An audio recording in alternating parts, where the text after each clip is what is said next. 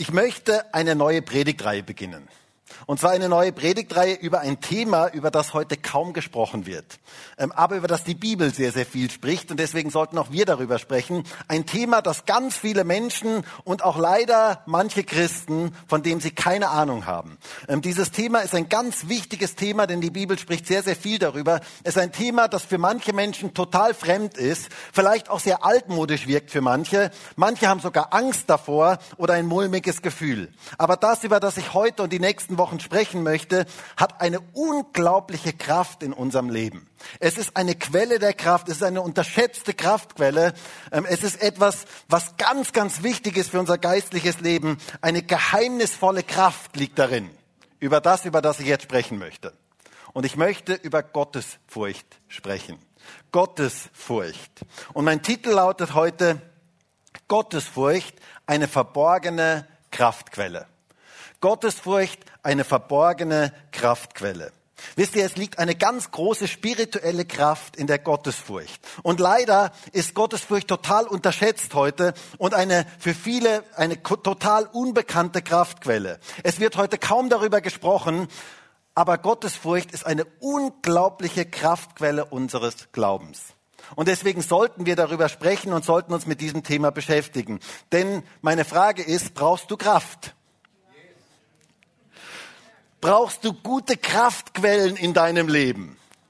Dann bist du genau richtig heute, denn Gottesfurcht ist genauso eine Kraftquelle für unser geistliches Leben. Und ich möchte mich mit euch auf den Weg machen, das Geheimnis der Gottesfurcht zu entdecken. Denn es ist ein Geheimnis, das verborgen, wo es ganz, ganz viel verborgen liegt, was wir entdecken dürfen und was unser Glaubensleben erfrischen wird, beleben wird, inspirieren wird und verändern wird. Es hat eine gewaltige Kraft und wir möchten uns gemeinsam mal auf die Reise machen, die Kraft der Gottesfurcht zu entdecken und zu erleben. Bist du bereit? Bist du bereit, mit mir auf die Reise zu gehen? Kommst du mit auf diese Reise? Nun, ich weiß, für manche ist das jetzt, die manche haben so komische Bilder von Gottesfurcht oder komische Gedanken von Gottesfurcht und deswegen möchten sie sich auf diese Reise erst gar nicht machen. Denn bei einer Reise ist ja immer die Frage, wohin man reist, ob es Vorfreude oder ob es Angst erzeugt. Also eine Reise an die Strände in der Karibik, das erzeugt für die meisten Glücksgefühle, Gefühle, positive Gefühle, da freut man sich darauf. Aber eine Reise in die Antarktis bei minus 60 Grad, ist für die meisten, hat für die meisten weniger gute Gefühle. Ich war jetzt in meiner Kur in der Kältekammer bei minus 110 Grad. Ich muss sagen, das ist ziemlich kalt, also ganz schön kalt. Aber die Frage ist, wohin geht die Reise? Und je nachdem freuen wir uns darauf oder haben wir Angst. Und wer verstanden hat, dass Gottesfurcht etwas Kraftvolles ist, etwas Gutes, etwas Wunderbares, etwas Inspirierendes, etwas Lebensveränderndes ist, der wird sich gerne auf diese Reise machen. Und wer ein falsches Gottesbild hat und Gottesfurcht als etwas Bedrückendes, als etwas Negatives empfindet, der wird dieses Thema meiden. Und ich möchte in dieser Predigtreihe von Gottesfurcht schwärmen. Ich möchte regelrecht schwärmen davon, hey Leute, Gottesfurcht ist genial. Wir werden das noch sehen. Und mein Wunsch und mein Gebet ist es für uns alle, dass wir uns auf die Reise nach dem Geheimnis der Gottesfurcht machen, dass wir diesen gewaltigen Schatz bergen und dass wir ihn heben in unserem Leben und dass er etwas in unserem Leben freisetzt. Es wird unser Leben bereichern. Davon bin ich zutiefst überzeugt, denn es liegt eine gewaltige Kraft in der Gottesfurcht. Und ich fände es so genial, wenn wir uns alle gemeinsam auf den Weg machen dieses Geheimnis der Gottesfurcht ganz neu zu entdecken. Denn wer dieses Geheimnis der Gottesfurcht entdeckt hat, der wird es nicht mehr missen wollen. Es liegen gewaltige Verheißungen auf Gottesfurcht. Das werden wir noch im Lauf dieser Predigtreihe sehen. Es ist eine verborgene Quelle der Kraft. Es sprudelt etwas an Kraft in unser Leben hinein. Wisst ihr, ich war mal vor kurzem an einer Quelle und es war interessant, ähm, wie dort das Wasser heraussprudelte. Und ich dachte mir, es ist unglaublich, wann hört das eigentlich auf? Das sprudelt und sprudelt und sprudelt und sprudelt Tag und Nacht, die ganze Zeit sprudelt es. Unglaublich, was so eine Quelle alles kann. Und gerade wenn wir durstig sind und gerade wenn wir Erfrischung brauchen, ist so eine Quelle unglaublich notwendig. Und wenn du Erfrischung in deinem Glaubensleben brauchst, wenn du durstig bist nach mehr von Gott, dann ist Gottesfurcht genau das richtige Thema für dich dann ist es genau das, was wir brauchen. Und wisst ihr, ich wünsche mir so sehr, dass diese Quelle der Gottesfurcht, dass wir sie ganz neu oder vielleicht auch für manche erstmalig entdecken und dass diese, wir aus dieser Quelle trinken und erleben, wie Kraft in unser Leben hineinfließt. Ich werde also heute und die nächsten Wochen schwärmen über Gottesfurcht, damit wir diesen Schatz bergen, der in der Gottesfurcht drin ist. Und ich muss sagen, ich selber bin dabei, dieses Geheimnis neu für mich zu entdecken. Und ich spüre, dass da eine Kraftquelle verborgen liegt, die wir ganz häufig verloren haben und die wir wieder neu für uns entdecken dürfen. Und vielleicht ist es auch gut, dieses Thema in den Hauskreisen mal zu thematisieren, in den Hauskreisen darüber zu sprechen, über dieses Thema, weil ich glaube, es lohnt sich, sich mit diesem Thema zu beschäftigen. Ich möchte die Kraft der Gottesfurcht in meinem Leben erleben. Du auch? Und wenn du jetzt noch nicht dabei bist, dann wünsche ich mir so sehr, dass du dich auf den Weg machst, jetzt durch diese Predigtreihe. Lasst uns uns gemeinsam auf den Weg machen. Vielleicht denkst du jetzt, hm, Markus, also ganz ehrlich, bei diesem Thema kommen mir jetzt nicht gerade so Glücksgefühle. Da kommen so komische, negative, so angstmachende Gedanken, ähm, die sich da zeigen. Aber ich möchte sagen, wenn du dieses Thema, dann hast du dieses Thema noch nicht richtig verstanden. Und dann bete ich so sehr, dass der Heilige Geist dir das offenbart. Dass Offenbarung heute da ist, dass du erkennst, was echte Gottesfurcht ist. Ich bete, dass der Heilige Geist uns allen eine Offenbarung schenkt über echte Gottesfurcht. Und meine Frage ist, bist du bereit, dich diesem wichtigen Thema zu stellen? Diesem wichtigen geistlichen zugegebenermaßen schwierigen Thema zu stellen. Möchtest du geistlich wachsen? Möchtest du geistlich tiefer gehen mit Gott? Oder möchtest du stehen bleiben? Möchtest du nichts Neues erleben? So ein bisschen Sonntagsglaube, das reicht mir. So ein bisschen Sonntagsglaube, das ist okay. Aber dann kannst du jetzt diesen Gottesdienst eigentlich verlassen. Also, weil ich möchte gerne über etwas reden, wo du geistlich tiefer gehen solltest, wo Gott uns weiterführen möchte. Und es könnte ja sein, dass Gott dir etwas offenbart, wo dein geistliches Leben ganz neu verändert wird. Und das ist mein Wunsch für diese Predigtreihe. Diese Predigtreihe könnte Risiken und Nebenwirkungen enthalten. Und wie heißt es immer so schön zu Risiken und Nebenwirkungen? Fragen Sie Gott oder Ihren Pastor bei dieser Predigtreihe. Es könnte sein, dass dieses vernachlässigte Thema dein Glaubensleben ganz neu erfrischt und etwas in deinem Leben in Bewegung setzt, dass du Gott auf eine ganz neue Art und Weise kennenlernst. Ich möchte mit einem Text beginnen, der mich total angesprochen hat und der mich auch zu dieser Predigtreihe inspiriert hat. Und zwar aus 2 Timotheus 3. Und da möchte ich mal lesen, Vers 1 bis Vers 5. Da heißt es, dies aber wisse, dass in den letzten Tagen schwere Zeiten eintreten werden. Denn die Menschen werden selbstsüchtig sein, geldliebend, prahlerisch, hochmütig, lästerer, den Eltern ungehorsam, undankbar, unheilig, lieblos, unversöhnlich, verleumder, unenthaltsam, grausam, das Gute nicht liebend, Verräter, unbesonnen, aufgeblasen, mehr das Vergnügen liebend als Gott. Dabei haben sie den äußeren Schein von Gottesfurcht deren Kraft aber verleugnen sie. Von solchen wende dich ab. Ein interessanter Text, die einen äußeren Schein von Gottesfurcht haben, aber die Kraft verleugnen. Von solchen wende dich ab. Ganz, ganz klare Worte hier. Und besonders der Vers 5 hat es mir angetan und hat mich zu dieser Predigtreihe inspiriert. Da geht es darum, dass es Menschen gibt, die zwar einen äußeren Schein von Gottesfurcht haben, aber die die Kraft verleugnen. Sie verleugnen die Kraft der Gottesfurcht. Und das zeigt mir im Umkehrschluss, es liegt Kraft in der Gottesfurcht. Es ist eine Kraft in der Gottesfurcht und diese Kraft möchten wir entdecken. Es liegen Schätze verborgen, die wir entdecken dürfen. Aber es ist, es ist ähm, möglich, so sagten sie das Wort, kraftlos durch unser geistliches Leben zu gehen, wenn wir nur einen Schein von Gottesfurcht haben und nicht verstanden haben, was die wirkliche Kraft der Gottesfurcht ist. Deswegen möchten wir uns diesem Geheimnis ganz bewusst stellen. Es heißt ja hier in Vers 5, ich lese den gern nochmal vor, dabei haben sie den äußeren Schein von Gottesfurcht, deren Kraft aber verleugnen sie. Von solchen wende dich ab. Das erste, was wir in unserem Text sehen, es gibt Leute, die haben einen Schein von Gottesfurcht, aber sie verleugnen die Kraft dahinter. Und das ist der erste Punkt heute. Nur ein Schein von Gottesfurcht. Nur ein Schein von Gottesfurcht. Wir lernen hier, Gottesfurcht ist eine Kraftquelle, die wir entdecken dürfen. Und wenn wir sie nicht entdecken, dann haben wir nur den Schein von Gottesfurcht. Dann scheint nur etwas, was nicht wirklich ist. Und das sollte nicht so sein. Dieser Text ist ja eher ein düsterer Text. Ihr habt das vielleicht schon ein bisschen mitbekommen. Er beschreibt die Menschen am Ende der Zeit, wie die Menschen am Ende der Zeit sein werden. Und ich denke, dass wir da ja irgendwo schon mittendrin stehen. Dieser Text klingt ja so wie, unsere, wie eine Beschreibung unserer heutigen Zeit. Selbstsüchtig werden die Menschen sein, geldliebend, hochmütig, lästerer, den Eltern ungehorsam, undankbar, unheilig, lieblos, unversöhnlich. Die ganzen Spaltungen, die wir heute in der Gesellschaft wahrnehmen wahrnehmen. Grausam. Eine komplette Beschreibung unserer heutigen Zeit.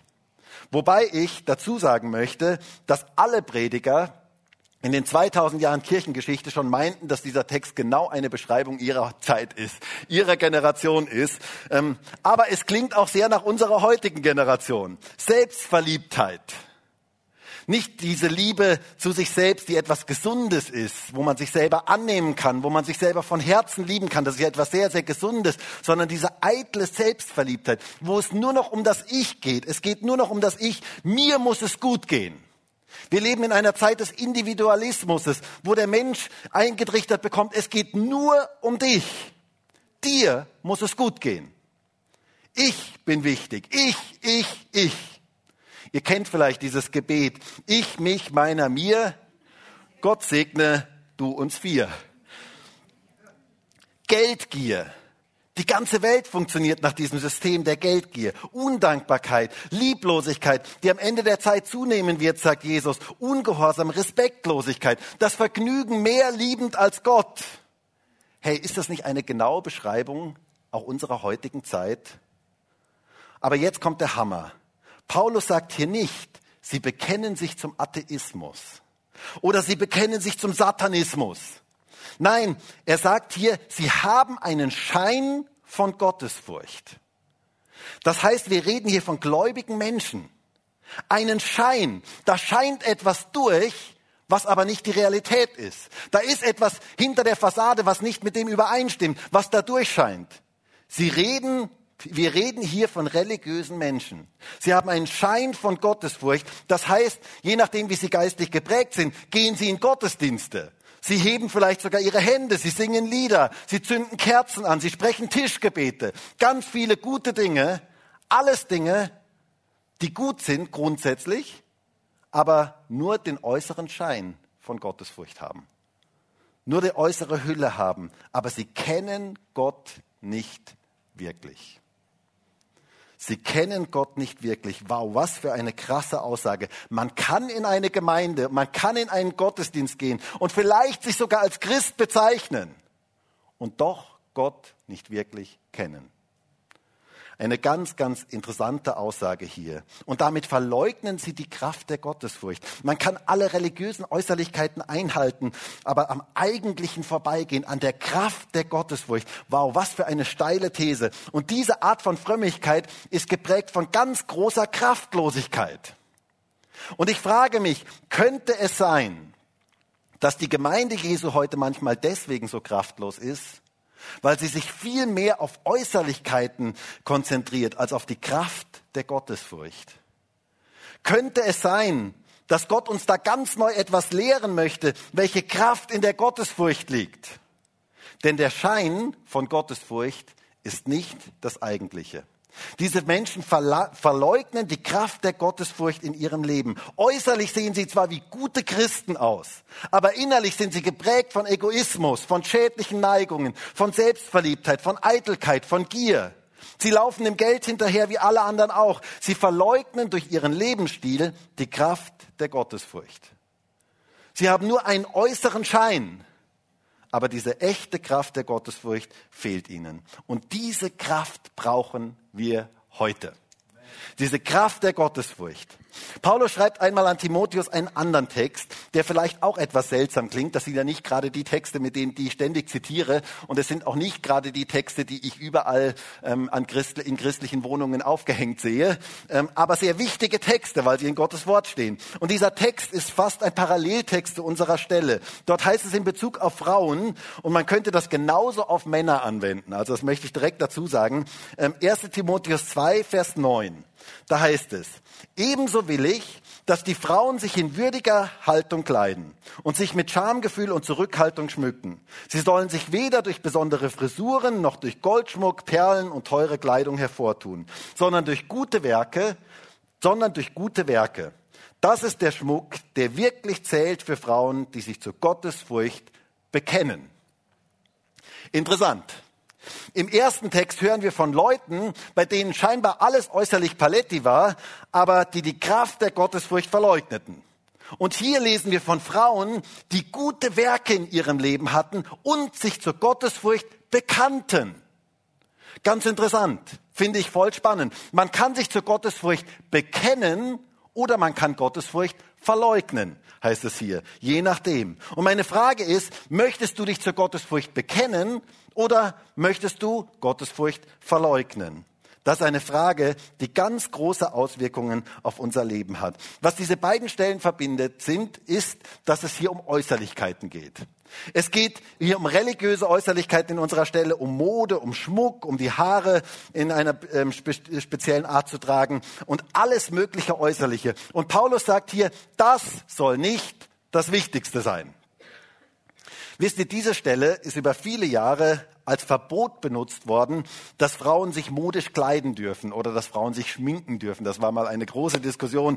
Ähm, bei manchen Christen ist das leider immer noch ein Thema, aber ich glaube, dass man diese Stelle damit völlig falsch versteht, komplett falsch versteht. Darum geht es nämlich hier überhaupt nicht. Es geht nicht um Kleidervorschriften in dieser Stelle, sondern es geht darum, dass die Hauptsache die Hauptsache bleibt.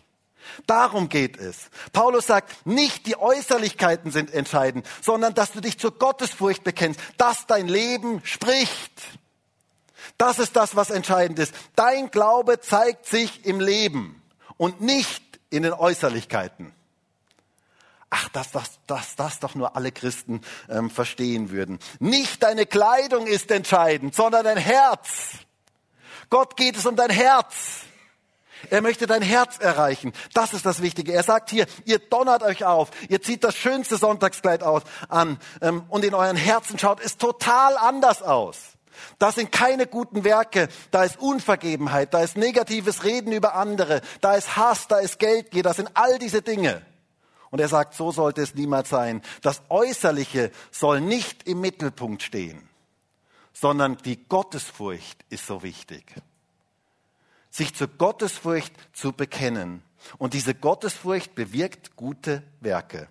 Da kommt eine gute Frucht aus unserem Leben hervor. Da entsteht etwas Wunderbares in unserem Leben, wenn wir uns zur Gottesfurcht bekennen. Da entsteht die Frucht des Geistes. Da kommt Liebe, Freude, Friede, Sanftmut, Geduld, Freundlichkeit, Güte, Treue, Enthaltsamkeit. All diese Dinge kommen aus unserem Leben heraus. Also in diesem ersten Text gibt es Gläubige, die einen Schein von Gottesfurcht haben, aber deren Kraft verleugnen. Und im zweiten Text sehen wir Frauen, die sich zur Gottesfurcht bekennen und ein Leben aus Gottes Kraft führen und gute Werke tun und aus deren Leben echt coole Frucht entsteht, wo Menschen in ihrem Leben Jesus sehen können. Und meine Frage heute ist, zu welcher Gruppe gehörst du? Man kann Christsein mit und ohne Kraft erleben. Und das hat ganz viel mit dem Thema der Gottesfurcht zu tun. Gottesfurcht ist eine Quelle der Kraft in unserem Leben. Ich merke, eure Begeisterung hält sich noch in überschaubaren Grenzen, ähm, wenn ich das mal so ausdrücken darf. Ich denke nämlich, dass der ein oder andere ein sehr, sehr falsches Bild darüber hat, was eigentlich Gottesfurcht ist. Und deswegen kommen wir zum zweiten Punkt und zu der Frage, was ist eigentlich Gottesfurcht? Und was ist sie nicht? Ich denke nämlich, dass hier in diesem Raum und auch im Livestream wahrscheinlich manche so unterschiedlichste Gedanken und Emotionen haben, wenn sie Gottesfurcht hören. Manche zucken sofort zusammen. Da kommen irgendwelche Erinnerungen aus der Kindheit hoch. So ein strenges, hartes Gottesbild. Gott ist derjenige, der genau schaut, was du falsch machst. Und der mit dem Knüppel dasteht und sagt, also so geht das aber nicht, wohl? Der immer genau schaut, was du alles genau falsch machst. Aber Gottesfurcht, und dann ist Gottesfurcht so etwas ganz Bedrückendes, etwas Strenges, etwas Negatives, nicht erstrebenswert. Aber wisst ihr, wer verstanden hat, was echte Gottesfurcht ist, der erlebt wirkliche Freiheit. Der erlebt wirkliche Freude, Begeisterung und eine neue Liebe zu Gott. Denn Gottesfurcht ist etwas völlig anderes als das, was viele darunter verstehen. Ich muss ja sagen, bei mir war ja auch Gottesfurcht früher nicht gerade meine Lieblingsvokabel, denn ich hatte auch so ein falsches Gottesbild. Das war eher etwas Beklemmendes, etwas Mulmiges. Da hatte ich ein mulmiges Gefühl dabei. Deshalb sollten wir mal uns genauer anschauen, was ist eigentlich Gottesfurcht und was ist sie nicht. Und ich möchte zunächst einmal sagen, Gottesfurcht bedeutet nicht, Angst vor Gott zu haben. Gottesfurcht bedeutet nicht, Angst vor Gott zu haben. Bei manchen löst das dieses Thema sofort so komische religiöse Reflexe aus. Und ich möchte dir sagen, entspann dich.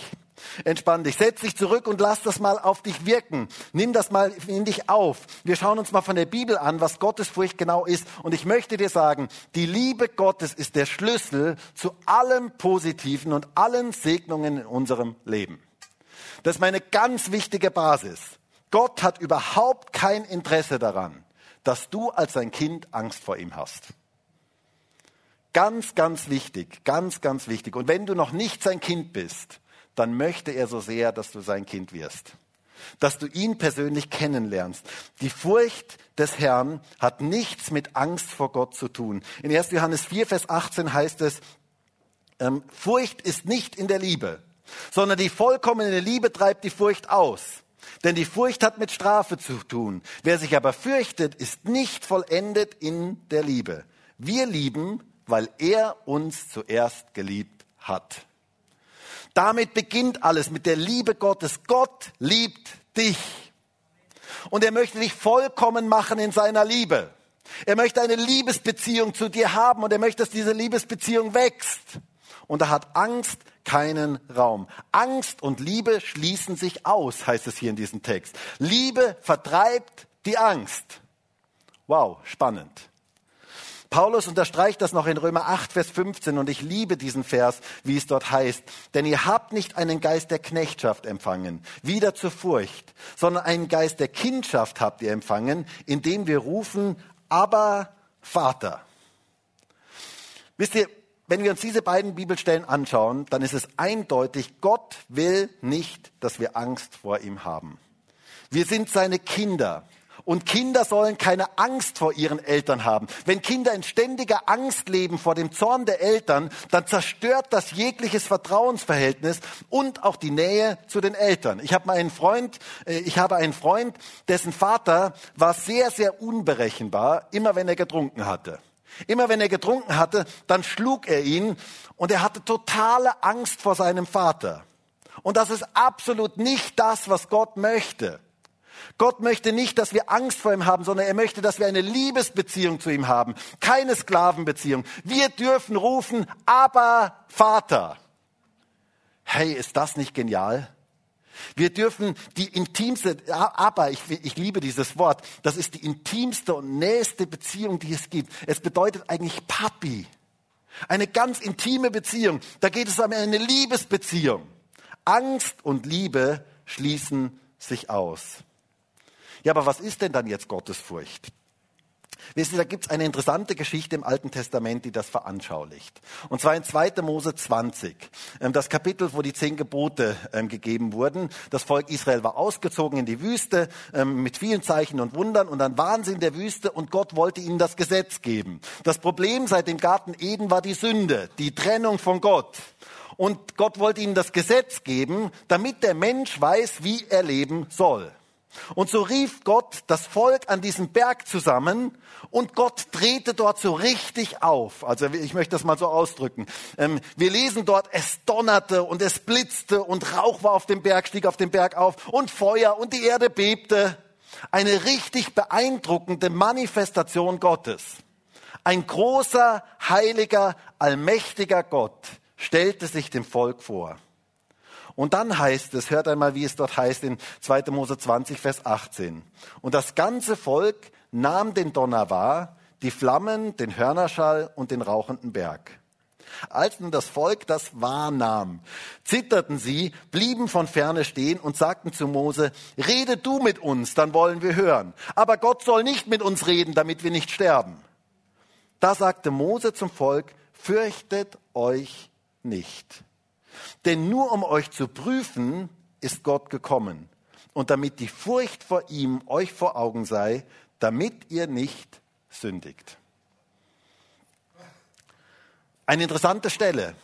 Das Volk war konfrontiert mit der Macht, mit der Größe, mit der Herrlichkeit und mit der Heiligkeit Gottes. Und sie hatten, um es mal so auszudrücken, die Hose gestrichen voll. Also sie hatten so richtige Panik, totale Panik, totale Angst. Und sie sagten zu Mose, lass Gott bitte nicht nahe kommen, sonst sterben wir.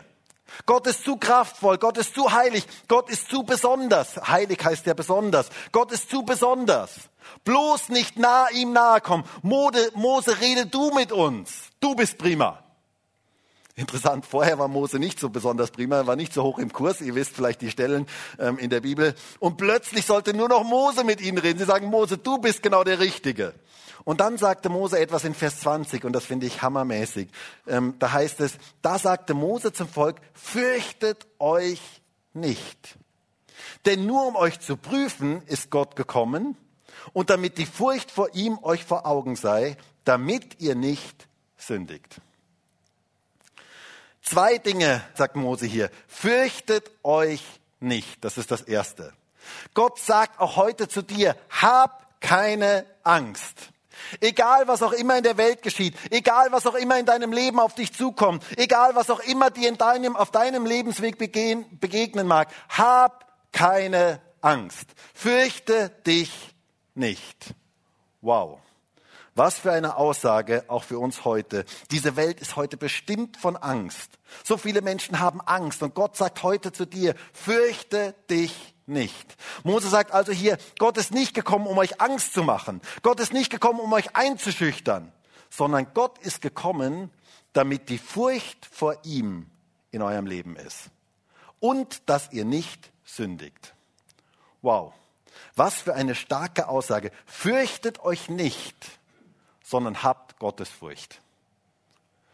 Wisst ihr, hier steht in einem Vers zweimal das Wort Furcht und beides Mal bedeutet es etwas komplett anderes.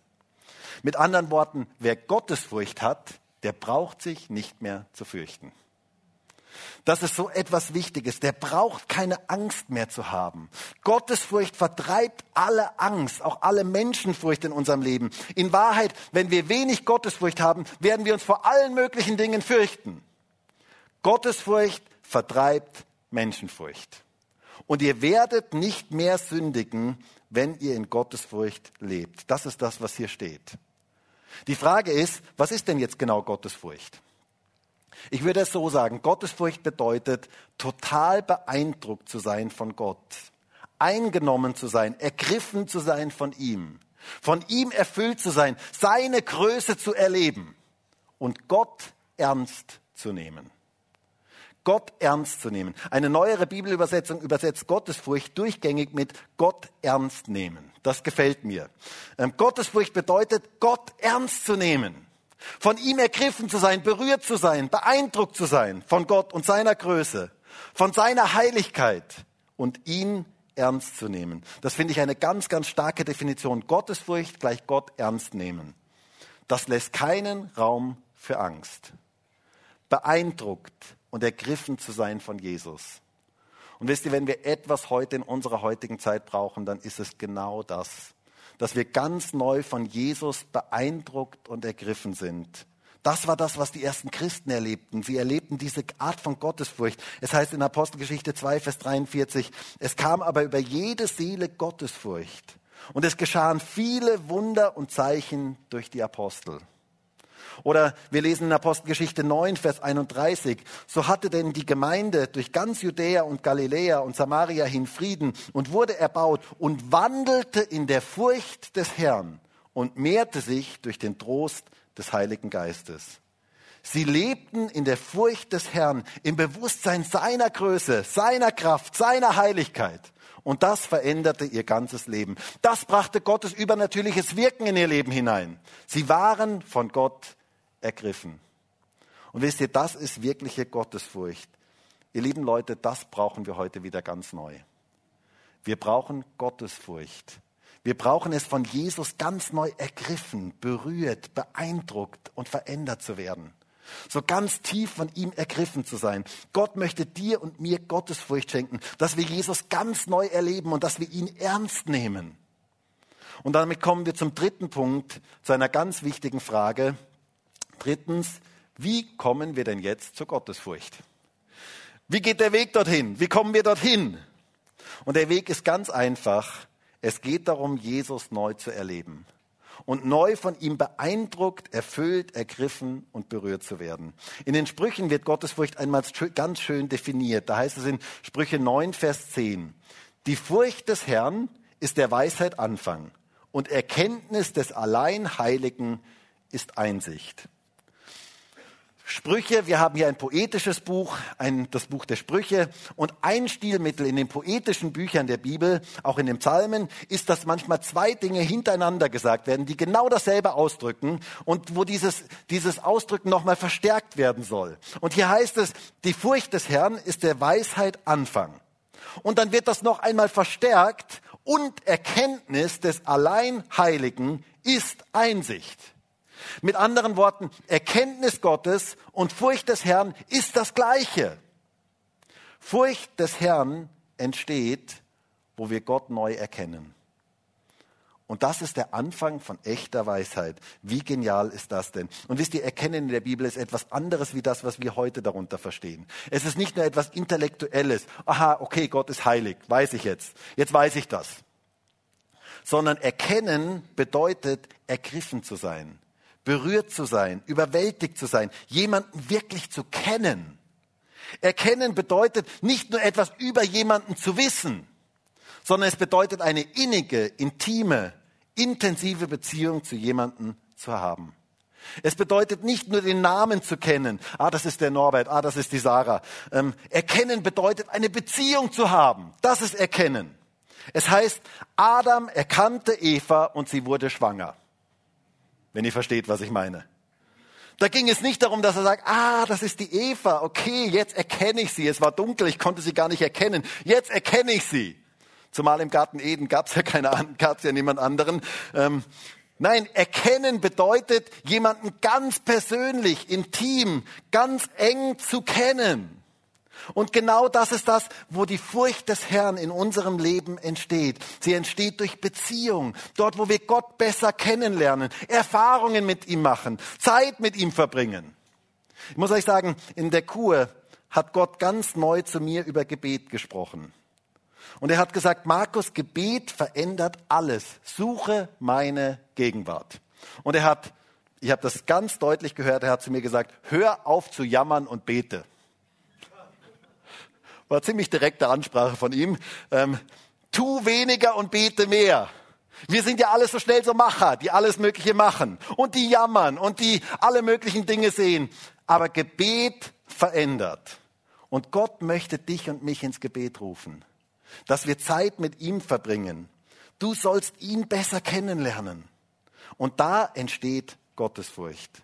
Dann wirst du neu von Jesus ergriffen und erfüllt. Paulus sagt einmal in Philippa 3, Vers 12, nicht, dass ich es schon ergriffen habe oder schon vollendet bin. Ich jage ihm aber nach, ob ich es auch ergreifen möge, weil ich auch von Christus Jesus ergriffen bin. Paulus war von Jesus ergriffen. Darf ich dich mal fragen, bist du von Jesus ergriffen? Bist du von Jesus so total beeindruckt? Bist du überwältigt von seiner Größe? Oder brauchst du eine neue Begegnung mit ihm? Wann hast du das letzte Mal Jesus so richtig persönlich erlebt? Wisst ihr, wir müssen Jesus immer wieder neu erleben. Dann kommt Gottesfurcht in unser Leben hinein. Ich denke da an eine Geschichte in Lukas 5, wo Petrus etwas erlebte, das sein ganzes Leben veränderte. Und ich möchte das mal kurz vorlesen. In, Lukas 5, Vers 3. Da heißt es, Jesus aber stieg in eins der Schiffe, das Simon gehörte, und bat ihn, ein wenig vom Land hinauszufahren. Und er setzte sich und leerte die Volksmengen vom Schiff aus. Als er aber aufhörte zu reden, sprach er zu Simon, fahre hinaus auf die Tiefe und lasst eure Netze zu einem Fang hinab. Und Simon antwortete und sprach zu ihm, Meister, wir haben uns die ganze Nacht hindurch bemüht und nichts gefangen. Aber auf dein Wort will ich das Netz hinablassen. Und als sie dies getan hatten, umschlossen sie eine große Menge Fische und ihr Netz riss. Als aber Simon Petrus das sah, fiel er zu den Knien Jesu nieder und sprach, Geh von mir hinaus, denn ich bin ein sündiger Mensch, Herr.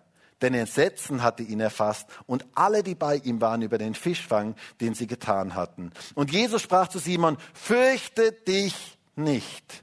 Von nun an wirst du Menschen fangen. Was kann man über Petrus bis zu dieser Begegnung sagen? Er hatte so einen Schein von Gottesfurcht. Er war kein Gegner Jesu. Er fand Jesus gut.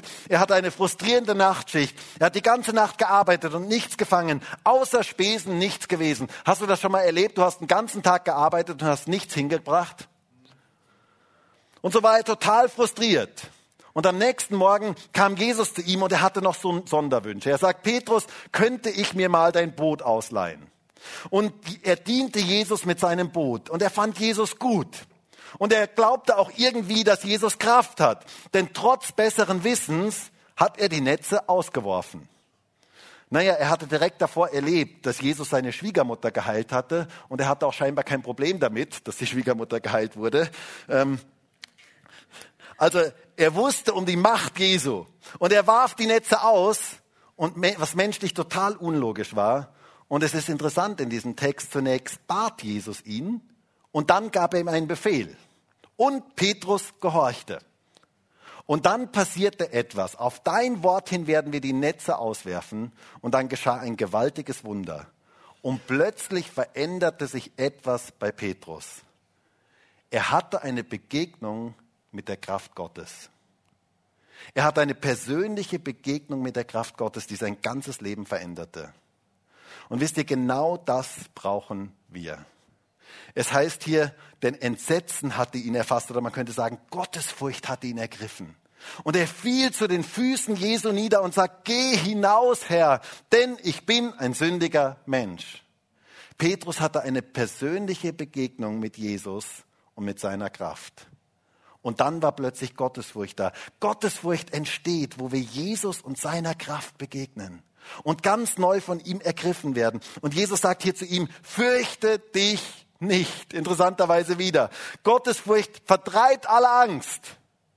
Sie hat nichts mit Angst zu tun, sondern mit diesem Ergriffensein von Jesus um seine Größe, seine Allmacht, seine Kraft zu wissen und damit zu rechnen. Genau dasselbe, als Jesus den Jüngern im Sturm begegnete. Es heißt in Markus 4, Vers 39, und er wachte auf, bedrohte den Wind und sprach zu dem See, schweig und verstumme. Und der Wind legte sich und es entstand eine große Stille. Und er sprach zu ihnen, warum seid ihr so furchtsam? Wie habt ihr keinen Glauben? Und sie fürchteten sich mit großer Furcht und sprachen zueinander, wer ist denn dieser, dass auch der Wind und der See ihm gehorchen. Immer dort, wo Menschen Jesus in seiner Kraft und seiner Größe begegneten, entstand Gottesfurcht. Und das brauchen wir heute wieder neu.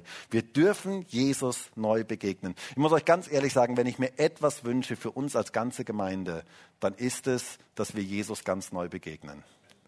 Dass wir ihn ganz neu erleben. Das brauchen wir. Da entsteht Gottesfurcht. Johannes war auf der Insel Patmos und er schrieb die Offenbarung und Jesus begegnete ihm und es heißt in Offenbarung 1, Vers 17, und als ich ihn sah, fiel ich zu seinen Füßen wie tot. Und er legte seine Rechte auf mich und sprach, fürchte dich nicht. Immer wieder, fürchte dich nicht. Ich bin der Erste und der Letzte und der Lebendige. Und ich war tot und siehe, ich bin lebendig in alle Ewigkeit und habe die Schlüssel des Todes und des Hades. Wer Jesus begegnet, bekommt Gottes Furcht. Und wir brauchen immer wieder neu diese Begegnungen mit Jesus. Wie können wir ihm aber begegnen? Was braucht es da von unserer Seite? Wisst ihr, es geht darum, nahe zu Jesus zu kommen, seine Gegenwart zu suchen. Und ich möchte uns alle ermutigen, Zeit im Gebet zu nehmen, um Jesus neu zu begegnen. Was muss ich tun, damit ich jemandem im Natürlichen begegnen kann? Ich muss ihm nahe kommen. Norbert, ich möchte dir begegnen. ich muss ihm nahe kommen. Wenn ich sage, Norbert, ich möchte dir begegnen. Ich möchte begegnen, Norbert. Ich möchte begegnen. Und ich gehe ganz weit weg und ich sehe ihn gar nicht mehr. Und ich habe alles Mögliche vor mir. Dann kann ich ihm nicht begegnen. Begegnen bedeutet, dass ich Dinge wegräume, die zwischen mir und dem anderen stehen. Begegnen bedeutet, dass ich auf ihn zugehe, dass ich Zeit mit ihm verbringe. Das bedeutet begegnen. Deshalb sagt Jakobus in Jakobus 4, Vers 8, naht euch Gott und er wird sich euch nahen. Säubert die Hände, ihr Sünder, und reinigt die Herzen, ihr Wankelmütigen. Es hat direkte Auswirkungen auf unser Leben, wenn wir nahe zu Jesus kommen. Nah dich ihm und er naht sich dir. Räume Dinge weg, die dich von Gott trennen. Er möchte dir ganz nahe kommen. Du darfst ihm begegnen. Und wisst ihr, wenn wir Jesus nahe kommen, dann wird er ganz groß für uns. Und dann werden alle anderen Dinge ganz klein für uns. Das ist eine interessante Sache. Wer Gottesfurcht hat, der wird nicht mehr so beeindruckt sein von den Umständen. Der wird nicht mehr so beeindruckt sein von der Meinung der anderen oder von allem möglichen anderen. Der wird nach oben schauen und wird einen großen Jesus haben. Und wenn wir einen großen Jesus haben, wird alles andere klein dagegen. Dahingegen, wenn wir einen kleinen Jesus haben, wenn wir weit weg sind von ihm, dann werden alle möglichen anderen Dinge in unserem Leben groß werden. Wir brauchen einen großen Jesus. Und das hat damit zu tun, dass wir nahe zu ihm kommen. Ich hatte mal eine interessante Erfahrung vor vielen, vielen Jahren. Ähm, mal vielen, vielen Jahren, das klingt schon so uralt wohl. Aber ist auch schon wirklich lang her. Ähm, ich war mit meinem älteren Bruder unterwegs in Norwegen und wir wollten unbedingt einen Elch sehen. Und ich habe euch da mal ein Bild mitgebracht von einem Elch. Das ist so ein Elch. Und wir wollten den unbedingt sehen. So ein Elch. Und eines Abends war es soweit. Wir waren auf einer Lichtung und wir sahen einen Elch. Und wir waren total begeistert von diesem Elch. Ähm, und was macht man, wenn man einen Elch sieht? Die Kamera holen. Also sofort die Kamera holen. Damals gab es noch keine Handys, ähm, deswegen haben wir dann eine richtige Kamera dabei gehabt und wir haben natürlich sofort ein Beweisfoto gemacht von diesem Elch. Und dann kamen wir zurück und dann erzählten wir allen, wir hätten einen Elch gesehen. Und die Leute sagten, naja, das kann ja jeder erzählen und so weiter. Und dann haben wir gesagt, okay, wir machen einen Dia-Abend. Damals gab es noch Dias. Ähm, und wir haben gesagt, ähm, wir machen einen Dia-Abend und wir zeigen das Bild vom Elch. Und zunächst zeigten wir alle anderen Bilder an diesem Abend und dann kam das Elchbild. Und wir zeigten dieses Bild und alle sagten, ja Markus, ähm, das ist ein tolles Bild, aber wo ist der Elch? Und ich sagte, der ist doch ganz deutlich da zu sehen. Seht ihr den denn nicht? Und alle sagten, na, na, da ist kein Elch drauf. Und das war so ein kleiner Punkt ähm, auf diesem Bild. So in der Mitte irgendwo war da so ein kleiner Punkt. Ich habe gesagt, den sieht man doch da ganz eindeutig, diesen Elch. Ähm, nun, was war unser Problem? Wir waren viel zu weit weg gewesen. Wir hatten ein Foto gemacht, wo alles Mögliche drauf war, aber der Elch war nur so ganz, ganz klein drauf. Wir waren einfach viel zu weit weg gewesen. Und was lehrte mich das damals? Je weiter wir weg sind, desto kleiner werden die Dinge. Und je näher wir kommen, desto größer werden sie. Wir müssen nahe zu Jesus kommen, damit er uns groß wird, damit wir mit Gottesfurcht erfüllt sind. Wer Jesus begegnet, dessen Leben verändert sich. Und wir brauchen einen großen Jesus. Und das hat damit zu tun, dass wir ihm nahe kommen. Und ich möchte uns alle ermutigen, Jesus und seine Nähe zu suchen, denn das verändert unser Leben wie nichts anderes. Wir werden die verborgenen Kraftquellen der Gottesfurcht dort erleben. In seiner Gegenwart weichen Ängste. Sorgen müssen gehen. Negative Gedanken verlieren an Kraft. Eine Begegnung mit Jesus verändert alles und bringt echte Gottesfurcht in unser Leben hinein. Und das ist das, was die ersten Christen erlebten und das ist das, was wir heute wieder ganz neu brauchen. Ich möchte dich fragen, möchtest du die Kraft der Gottesfurcht erleben? Kennst du schon diese verborgene Kraftquelle der Gottesfurcht? Weißt du um die Kraft, die in der Gottesfurcht liegt? Und möchtest du dich gemeinsam mit mir auf den Weg machen, dieses Geheimnis ganz neu zu entdecken und zu erleben? Ich wünsche mir so sehr, dass wir alle keine Leute sind, die die Gottesfurcht verleugnen, sondern die zur Gottesfurcht sich bekennen. Gottesfurcht bedeutet nicht Angst vor Gott zu haben, sondern von ihm ergriffen zu sein, von ihm beeindruckt zu sein, ihn ernst zu nehmen. Und wie, wie kommen wir dahin? Wir müssen nahe zu ihm kommen. Er möchte dir begegnen. Und ich möchte uns alle so ermutigen, suche Jesus. Egal was deine Probleme sind, egal was deine Dinge sind, die dich beschäftigen, suche Jesus. Komm zu ihm und du wirst erleben, wie er anfängt, dein Leben zu verändern. Gottesfurcht wird dein Leben erfüllen. Und ich wünsche mir so sehr, dass wir diese verborgene Kraftquelle der Gottesfurcht ganz neu für uns entdecken. Und ich würde jetzt so gerne noch mit uns gemeinsam dafür beten. Und vielleicht können wir alle gemeinsam aufstehen.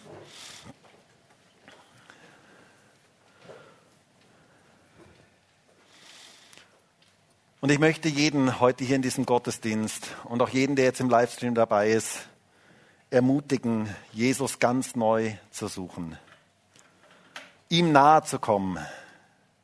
Er möchte dir begegnen, er möchte uns begegnen. Und Herr, ich bitte dich darum, dass du diese Kraft der Gottesfurcht in unserem Leben freisetzt. Und ich habe so eine Sehnsucht danach, Herr, dass du uns ganz neu begegnen kannst. Wenn wir etwas als Gemeinde und auch als Gemeinden in Österreich brauchen, dann ist es eine neue Begegnung mit dir. Herr, wir haben eine Sehnsucht danach. Wir sehnen uns nach deiner Gegenwart. Und ich bitte dich darum, dass du mit deinem Geist kommst und dass du uns ganz persönlich begegnen kannst. Bitte ich darum, dass wir deine Nähe suchen, dass wir deine Gegenwart suchen und dass wir dir ganz persönlich begegnen können. Danke dafür, dass du heute hier bist.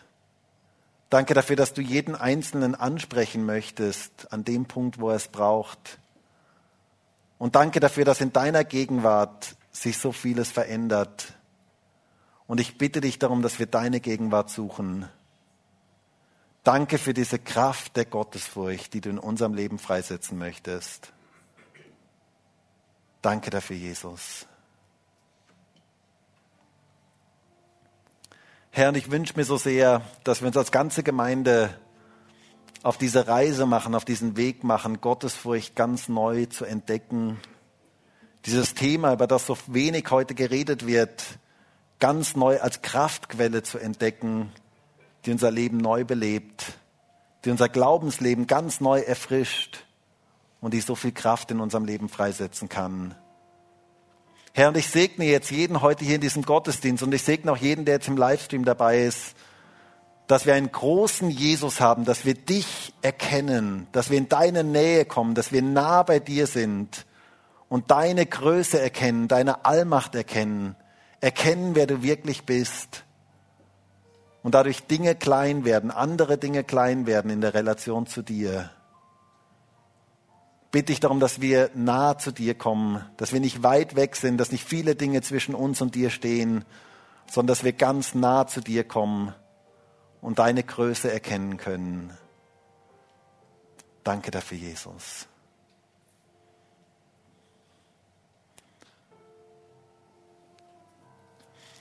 Und vielleicht sind jetzt Menschen heute hier und auch Menschen im Livestream, und du bist weit weg von Jesus gekommen und du spürst, dass da eine große Distanz da ist. Und Gott sagt heute zu dir, komm wieder neu in meine Gegenwart und räum die Dinge weg, die dich trennen. Vielleicht spürst du jetzt ganz konkrete Dinge, die dich trennen von Gott. Und dann würde ich dich so ermutigen, jetzt zu sagen, Herr, bitte gib du mir Gottesfurcht, dass ich diese Dinge wegräumen kann, dass ich nah zu dir kommen kann dass mein Leben wieder ganz neu von dir erfüllt ist, von deiner Größe erfüllt ist.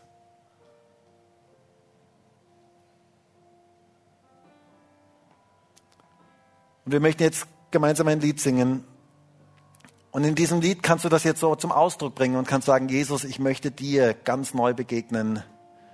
Ich möchte, dass mein Leben mit Gottesfurcht erfüllt ist, dass ich dich ganz neu erleben darf und dass du ganz neu groß in meinem Leben wirst. Mach das jetzt so zu einem persönlichen Gebet und sprich das jetzt aus. Herr, bitte begegne du mir.